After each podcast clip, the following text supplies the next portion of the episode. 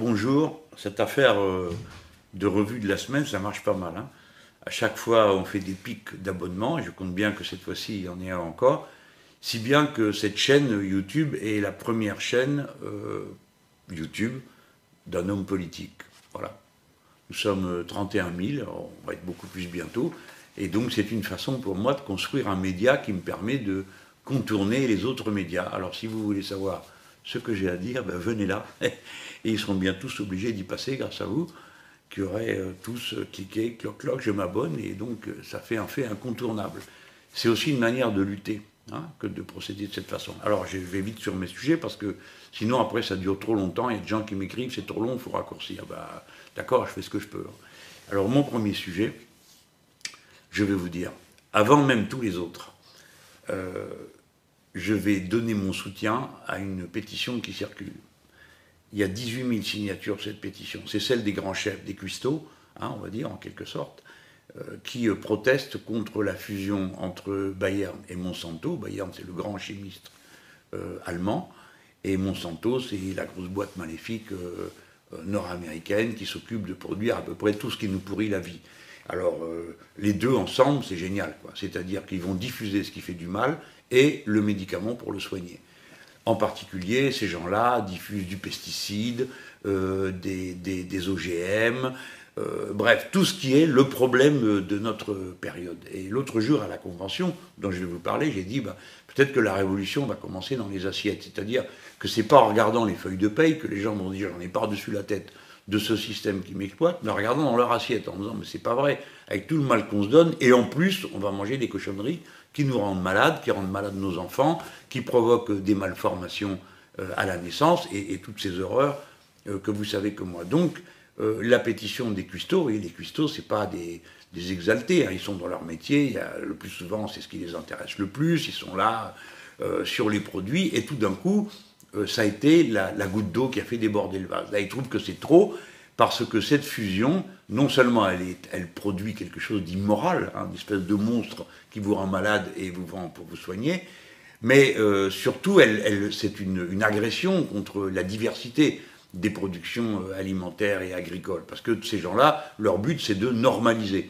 Euh, tout pareil, euh, ils les produisent tous de la même façon, les semences propriétaires des mêmes gros. Je sais pas, il y en a bien parmi vous qui ont dû voir ce film horrible qui s'appelle Damien, où on voit le, le diable euh, qui s'incarne dans un gamin, puis à la fin, euh, le diable, qu'est-ce qu'il fait? Ben Justement ça. Il crée ce qui est en train de se faire avec Monsanto et Bayern, une firme ignoble, euh, fusionnée, qui, tient le monde à la gorge en empêchant les paysans d'avoir leurs semences, en normalisant les produits.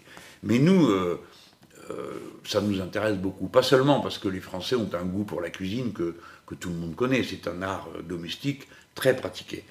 Euh, et nous, nous, respectons nos grands chefs, on est des rares pays du monde hein, à être comme ça.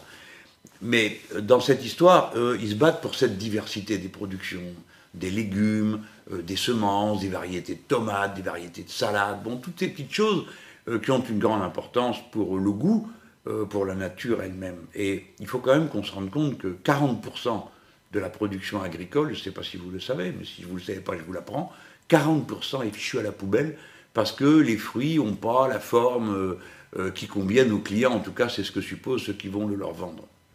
Il y a donc dans ce système un gâchis épouvantable d'un bout à l'autre de la chaîne de production. Et cette agriculture-là, il faut en finir le plus vite possible. Moi, j'en ai parlé à la convention de la France insoumise euh, qui a eu lieu euh, dimanche dernier. Et je pense que c'est quelque chose qui doit être maintenant euh, une sorte de, revendication constante dans nos programmes. Je sais que pour ma part, dans le programme, j'ai prévu 100% bio euh, dans les cantines scolaires, parce qu'il n'y a pas de raison que le bio soit réservé seulement à ceux qui en ont les moyens. Il faut que nos gosses, tous, mangent euh, des choses qui sont bonnes pour leur santé, et pas euh, ces produits euh, de deuxième qualité ou de troisième, puisque vous savez que maintenant, euh, euh, il y a une espèce de renversement, vous savez, des symboles. Autrefois, le pauvre, le représentait toujours tout maigre, hein, parce qu'il n'avait rien à manger.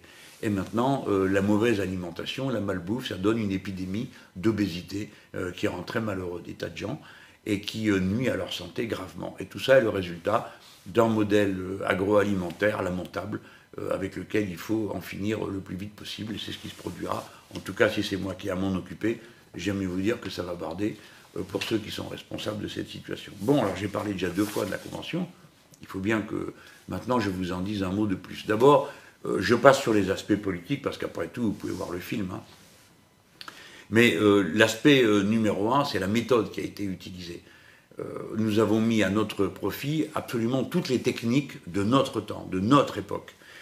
on a donc tourné une page d'une certaine façon de faire des congrès ou des réunions. D'abord, ce n'est pas un congrès, je l'ai déjà dit dix fois, je le redis une onzième fois. C'était une convention. Et euh, nous avons utilisé des manières de donner à voir qui ne rebutent pas, qui n'excluent pas, parce que la plupart d'entre vous n'ont jamais vu un congrès politique, tandis que ce que vous aviez là sous les yeux, vous l'avez déjà vu. Et pourquoi? Ben Parce que c'est précisément un plateau de télévision, c'est rien d'autre. Ça a été organisé un peu comme ça. Alors, euh, pour faire un peu bavarder, hein, je vais dire que ça ressemble plus à On n'est pas couché ou euh, à Patrick Sébastien que euh, congrès du temps passé. Mais ça n'empêche naturellement pas la parole, c'est le contraire. Ça élargit ses bases. Alors comment on a fait? Il y avait des gens qui prenaient la parole à l'ancienne, 3, 4, 5 minutes, pas plus. Hein. Euh, il y avait des gens qui ont accepté de parler, mais avec une vidéo, d'accord? Parce que c'est plus facile que de se présenter devant 1000 personnes, c'est impressionnant, ça fait trembler les mains et la feuille qu'on lit. Et puis, il y avait d'autres gens encore qui se sont eux-mêmes enregistrés en vidéo parce qu'on a inventé le vidéographe qui était dans l'entrée de la convention, et vous alliez euh, bon, dire votre truc, euh, votre, votre témoignage que vous avez à dire, et on en a tiré au sort pour en passer un certain nombre euh, devant tout le monde. Si bien que ça a permis une, des, des, des, dizaines de prises de parole qui n'auraient pas eu lieu sans ça. Et puis on en a mis plein sur le site, et on va les mettre progressivement, donc vous allez voir, sur tous les chapitres du programme, vous allez voir des gens qui en parlent. Alors, qu'est-ce que ça produit? Ben, Ça produit d'abord du donner à voir. C'est un peu comme, vous dites, bon, alors, euh, une manifestation, ça sert à quoi? Ben, Ça donne à voir. Euh, la, colère et le mécontentement d'une catégorie euh, ou de l'autre. Mais c'est très important, non Vous ne croyez pas? C'est un peu comme ceux qui me diraient ben, à quoi sert la Gay Pride? Ben, Justement, posez-vous la question. Ça sert à montrer, ça sert à montrer qu'on n'a pas honte et qu'on euh, on est en mouvement, on est, en lutte, on a des, revendications, des droits. Ben là, c'est pareil. Dans quelle autre réunion politique vous voyez une femme qui vient euh, raconter que ses enfants ont faim hein? Dans quelle autre réunion? Il n'y en a pas. Euh, où vous voyez quelqu'un venir vous raconter de ce que c'est qu'une épidémie de punaise de lit dans un, dans, dans, un grand ensemble. Bon, eh ben, je vous garantis que ça fait sourire que les imbéciles. Hein, parce que c'est la vie quotidienne des gens qui s'est donné à voir à ce moment-là, et combien d'autres choses, des lanceurs d'alerte, des, syndicalistes. Alors, je me suis amusé de voir un commentaire fielleux, parce que je l'ai lu, hein, euh, qui avait sur, euh, sur ma page Facebook, ça, je, me, pique des crises de rire, euh, je ne vous raconte pas en lisant ça. Vous savez, il y a les, mesquins, les méchants, ils attendent pour pouvoir déverser de la bile. Alors, il y en a un qui a écrit c'est une soirée d'entre-soi. Hein. Alors il voulait dire que c'était que les bourgeois qui étaient là. Ben, c'est qu'il n'a pas regardé beaucoup. Hein parce que c'est le contraire, c'était des gens simples euh, qui ont une vie euh, tout à fait ordinaire, des métiers communs grâce auxquels la vie peut avoir lieu, qui parlaient, et moi je suis très fier de ça. Et puis il y a une autre chose que vous remarquerez si vous regardez les images. Pour la première fois, c'est une réunion totalement paritaire, pas seulement les gens qu'on a élus, mais on a tiré au sort 650 personnes de manière paritaire, pour qu'il y ait autant d'hommes que de femmes. Et la chose qui était intéressante, c'était de voir que pour la première fois, on n'a pas eu de mal à y arriver, à avoir cette parité. Et moi, je suis très fier de ça. Je trouve que ça change quelque chose à l'ambiance euh, de la salle. Ensuite, vous avez vu, les gens, ils étaient autour de, tables et pas dans des gradins ou derrière des tables qui vous auraient fait peur, vous qui regardez. Pourquoi je dis vous qui regardez? Parce que, autre aspect, il y avait les gens dans la salle et puis les gens qui n'étaient pas dans la salle et qui suivaient. Et en permanence, il y en avait 2-3 000 qui ont suivi euh, cette convention hein, pendant deux jours. Et nous, on n'est pas peu fiers parce que figurez-vous qu'on a quand même fait 11 heures de télé en direct sans un seul incident technique avec une équipe dans laquelle euh, il y a des professionnels, évidemment, qui étaient là à titre euh, bénévole, et puis d'autres qui ne le sont pas. Alors, on peut dire que pour nous, c'est une belle réussite d'organisation. Beaucoup d'entre nous, hein, nous d'entre vous, euh, nous ont envoyé des félicitations parce qu'ils se rendent compte, c'est quand même, ils se rendent compte qu'il y a du travail, de l'organisation, de la discipline. Tout le monde est rincé là, hein, à la fin d'un week-end pareil. Et puis, pour la phase, il y avait quelque chose que vous, que vous ne pouviez pas voir depuis votre streaming parce que euh, c'est la seule difficulté qu'on a eue. C'est que les, tweets et les SMS qui étaient envoyés n'apparaissaient pas dans le streaming. Mais toute la journée, des gens qui n'étaient pas là ont envoyé des messages et on les lisait dans la salle en même temps que le, reste de la convention se déroulait. Donc je pense qu'on a mis la main sur une façon de, de travailler, qui bien sûr doit être corrigé, amélioré, tout ça, c'était un prototype cette, cette réunion. Mais en tout cas, on voit, on a trouvé la forme qui correspond à l'idée du mouvement par contraste avec la forme parti politique, n'est-ce pas? Parce que ce n'est pas la même chose et ce n'est pas la même forme d'engagement dans, ce mouvement. Ce qui m'a, pour ma part, impressionné, c'est qu'on était mille dans la salle, voyez-vous, et quand euh, j'ai fait mon discours à la fin, euh, on était 7500 euh, qui, qui, regardaient sur leur streaming et qui ont suivi, quand même c'est long, un discours d'une heure et demie, ben, ils ont suivi cette heure et demie. Et moi j'avais mis à, profit le week-end, si vous voulez, je ne suis pas allé dans la salle. À aucun moment j'ai voulu que la présence du candidat perturbe le déroulement, ou qu'en quelque sorte je donne l'impression que j'attirais la lumière à moi, ou que j'en retirais si peu que ce soit aux gens qui étaient en train de s'exprimer et de travailler ensemble. Et je crois qu'on a fait la démonstration de la maturité du mouvement. Bien sûr que euh, pour finir ce mouvement, qu'est-ce que c'est? C'est un programme, on l'a adopté là, hein. euh, et puis c'est un candidat. Mais c'est aussi tous ces gens qui sont capables d'autonomie. Je le redis encore une fois. Le plus important de cette affaire, c'est que chacun fait comme il le sent, comme il veut. Il participe dans la proportion où il veut participer. Et ça, je crois que euh, ça va être une caractéristique de cette campagne. Bon, alors après, ça c'était les bonnes nouvelles, donc j'en ai parlé. Euh, maintenant, il y a les nouvelles un peu plus rudes, parce que la semaine a commencé sévère. Hein. ça a commencé par le lundi, il y avait le procès qui est fait à notre lanceuse d'alerte qui a mis en exergue la situation de maltraitance de jeunes enfants autistes à Moussaron. Alors c'est pas une petite histoire, hein. c'est le seul cas qui a été donné par l'ONU, l'ONU, figurez-vous, euh, comme exemple de, maltraitance pour des enfants. Mais la chose qui est absolument euh, incroyable, c'est que euh, la seule personne qui est poursuivie, c'est pas les gens qui sont soupçonnés d'avoir fait des mauvais traitements, c'est pas quelqu'un dans la dans l'environnement de toute cette histoire, c'est la lanceuse d'alerte. Elle et elle seule est inculpée. Donc il y a quelque chose de monstrueux dans cette situation, parce que naturellement, cette femme a tout perdu, elle a perdu, son travail, euh, elle a été montrée du doigt, elle a subi des pressions telles et des menaces telles qu'à un moment donné, elle a dû vivre sous protection policière. Hein bon, voilà. Et c'est elle euh, qui est jugée. Cette femme, c'est Céline Boussier. Et je veux lui dire, euh, en mon nom bien sûr, mais celui de, au nom de tous ceux qui sont en ce moment en train de regarder tout ça, notre affection, notre fraternité, comme on comprend à quel point ce qu'elle vit euh, est difficile. Et j'étais content qu'il y ait un groupe de, de camarades qui l'accompagnent dans cette histoire, Marie-Laure Darigade et d'autres amis qui étaient là parce que c'était très dur. Alors en plus, pas de peau, ils sont montés dans le train qui s'est trouvé bloqué pendant, vous savez, des heures et des heures et des heures. Donc Céline, Marie-Laure et d'autres étaient juste partis de la convention, ont pris le train pour aller au tribunal et euh, les malheureuses ont vraiment vécu un week-end extrêmement dur euh, au plan physique parce que ce sont, euh, bon, ce sont des choses qui arrivent dans l'engagement citoyen. Voilà. Mais je peux vous dire que ni ça ni rien ne les arrêtera, ni cette fois-ci, ni aucune autre. Alors après le, ce, procès qui avait eu lundi, dont le délibéré est renvoyé, on a mercredi le jugement des Goodyear. Bon, c'est une énorme affaire. Hein c'est une énorme affaire parce que c'est la première fois depuis des décennies euh, que des ouvriers qui défendaient leur emploi ont été condamnés à de la prison ferme.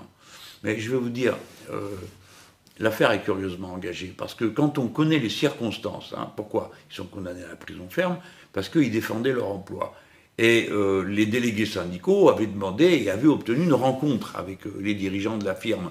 Et donc ils, étaient, ils se dirigeaient pour aller dans le bureau pour discuter avec les dirigeants de la firme, est-ce que oui ou non ils acceptaient euh, les propositions, est-ce que la discussion avait lieu avec le syndicat? Et quand ils arrivent dans le bureau, il n'y a personne. Les deux délégués, les deux dirigeants, enfin les représentants de la direction qui étaient là, étaient directement descendus dans une salle pour annoncer aux gens qu'ils étaient tous liquidés.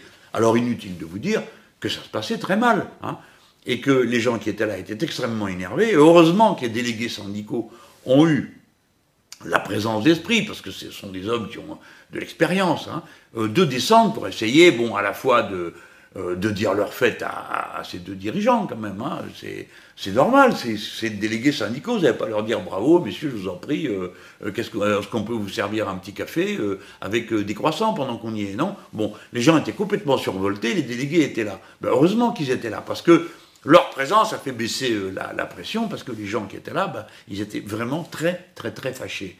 Et on peut dire que c'est grâce aux délégués syndicaux que l'affaire n'a pas plus mal tourné. Hein. Elle aurait pu beaucoup plus mal tourné, on va le voir. En tout cas, ce n'est pas admissible euh, qu'ils aient été condamnés de cette manière-là. Non, ce n'est pas admissible du tout.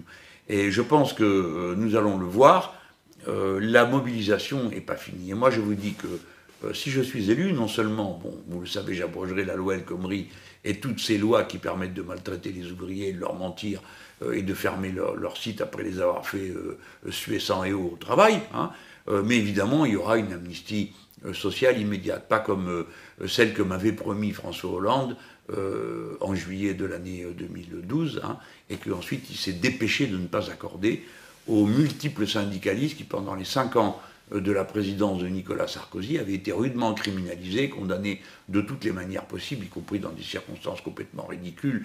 Il y avait un gars qui avait été condamné pour avoir soi-disant blessé 9 CRS avec un œuf. Il y avait une camarade qui avait été condamnée pour avoir soi-disant collé plus de 1000 autocollants à elle toute seule euh, dans, la ville des autocollants de la CGT. Donc ils ont pris la responsable de l'union locale et boum, une grosse amende et ainsi de suite. Donc vraiment les gens qui avaient lutté avaient été punis euh, durement et donc on trouvait normal que dans un geste d'apaisement, euh, le, nouveau président de la République fasse une amnistie sociale. Ben, ça n'a pas eu lieu. Hein. Donc ce que je peux vous dire, c'est que moi je le ferai, parce que je trouve qu'il euh, faut savoir euh, d'abord faire baisser la pression, et il faut savoir aussi d'une certaine manière, bon, une fois que les événements ont eu lieu, reconnaître la place que les syndicalistes, les lanceurs d'alerte jouent pour le, pour le, pour le bien de notre société, parce que vous savez bien que quand il n'y a pas de tête dure, les tout-puissants font ce qui leur passe par la tête, hein, et, ils maltraitent tous les autres beaucoup. Alors, il y a donc ce procès qui, va avoir, qui, a lieu le, le, mercredi, et puis euh, euh, le 20, ouais, ça continue, euh, c'est le, tribunal de commerce qui rend sa décision concernant Ecoplac, une entreprise, vous savez, où on fait des emballages en aluminium, c'est la seule qu'il y a dans ce pays. Les clients sont d'accord pour continuer à passer des commandes mais on ne sait pas pourquoi, le tribunal de commerce, lui, il a décidé qu'il préférait vendre les machines à un Italien qui va embarquer le carnet de commandes et les machines et laisser les gens là sans rien. C'est absurde, car euh, les ouvrières et les ouvriers des Copla, eh bien, ils sont d'accord pour faire une coopérative et s'occuper eux-mêmes de produire, comme l'ont fait les Pilpa qui font des glaces, euh, euh, ou ceux qui font le, le, thé chez les Fralib, si vous vous souvenez de tout ça. Les coopératives ouvrières sont devenues maintenant une des solutions. Et ce que je voulais vous dire, c'est que dans le programme, euh, moi j'ai voulu qu'on reprenne cette idée que les travailleurs ont un droit euh, de, préemption sur une entreprise quand elle est, quand elle est vendue. Ben, si le capitaliste s'en va, ben, très bien, si les ouvriers veulent prendre la suite, eh ben, ils doivent pouvoir, avant tout le monde, euh, avoir le droit de diriger leur propre entreprise, parce qu'après tout, c'est eux qui l'ont enrichi. Voilà, ça, ça va avoir lieu cette semaine. bon, ça a été trois moments judiciaires. Euh, important pour nous tous et je, voulais que vous le sachiez.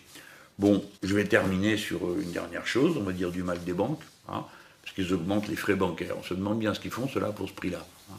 Euh, ils n'arrêtent pas d'augmenter. Alors ils tiennent votre compte, pouf, maintenant c'est les comptes courants qui vont taxer. Bon, c'est pas acceptable ça. déjà, alors, moi ça m'a toujours paru bizarre. Je ne sais pas si vous voyez, tout le monde râle après les impôts. Enfin, les banques, c'est un impôt privé, non? Comment vous appelez ça autrement? Vous prenez votre carte bancaire pour payer. Un, il vous taxe pour gérer votre compte euh, et votre carte. Hein. et puis après, vous, vous allez vous payer avec. Et quand vous payez, toc, il prend quelque chose dessus, le banquier. Et des fois, quand c'est des cartes importantes comme euh, hein, euh, certaines cartes importantes, mais c'est pas rien la commission. C'est pas juste un et demi ou deux, c'est jusqu'à du 3 et du 4%. Il fait quoi là le banquier? C'est lui qui a allumé la lumière? C'est lui qui a mis le chauffage en route C'est lui qui a fait à manger dans le restaurant Non, il fait rien du tout. Il se contente de prendre un impôt privé sur la consommation. Mais ça, c'est pas normal. Alors, il faut bien que les banques, qui ne servent à rien pour la production aujourd'hui, vous le savez, hein, ils n'investissent pas. Ils ne donnent pas de l'argent aux entreprises pour acheter des machines, etc. Ou pour que les grandes entreprises lancent des, plans d'action qui feraient que, bah, par contagion, ça fait travailler les, petites entreprises. N'en font rien de tout ça. Ils prennent tout l'argent qu'ils peuvent, ils le mettent dans la sphère financière, et évidemment, à intervalles réguliers, ça tourne mal parce que la bulle éclate et euh, toute l'économie est par terre. Moi, je, voulais à tout prix dire au passage tout le mal que je pense de cette manière de faire et de ce rôle de, néfaste des banques, parce que des banques, on en a besoin pour faire circuler l'argent dans la tuyauterie sociale, pour faire deux choses. Un, mettre en circulation un équivalent général, c'est ça la monnaie, hein. C'est un équivalent entre deux marchandises. Et puis deuxièmement, distribuer du crédit c'est-à-dire anticiper, permettre aux gens d'investir alors que ce qu'ils vont faire n'est pas encore fait et ils ont euh, l'argent pour le faire. C'est ça qui est important, le crédit et la circulation monétaire. Il est temps que l'argent redevienne un bien commun et cesse d'être un bien privé et approprié euh, par euh, des établissements qui en, font, qui font du profit dessus. Bon, on peut comprendre qu'ils fassent du profit, mais ça, non, c'est plus du profit. Ça s'appelle du parasitage pur et simple, et ça nuit à l'économie. Voilà, bon, ben, c'était ma revue de la semaine. La prochaine fois, je vous en dirai davantage. Bon, mais je finis pas complètement sans vous rappeler que si vous vous abonnez, ça améliore le rapport de force avec euh, tous ceux qui veulent nous confisquer la parole, parce que chaque fois que vous vous abonnez, c'est une manière de leur dire qu'ils ont perdu la partie avec nous.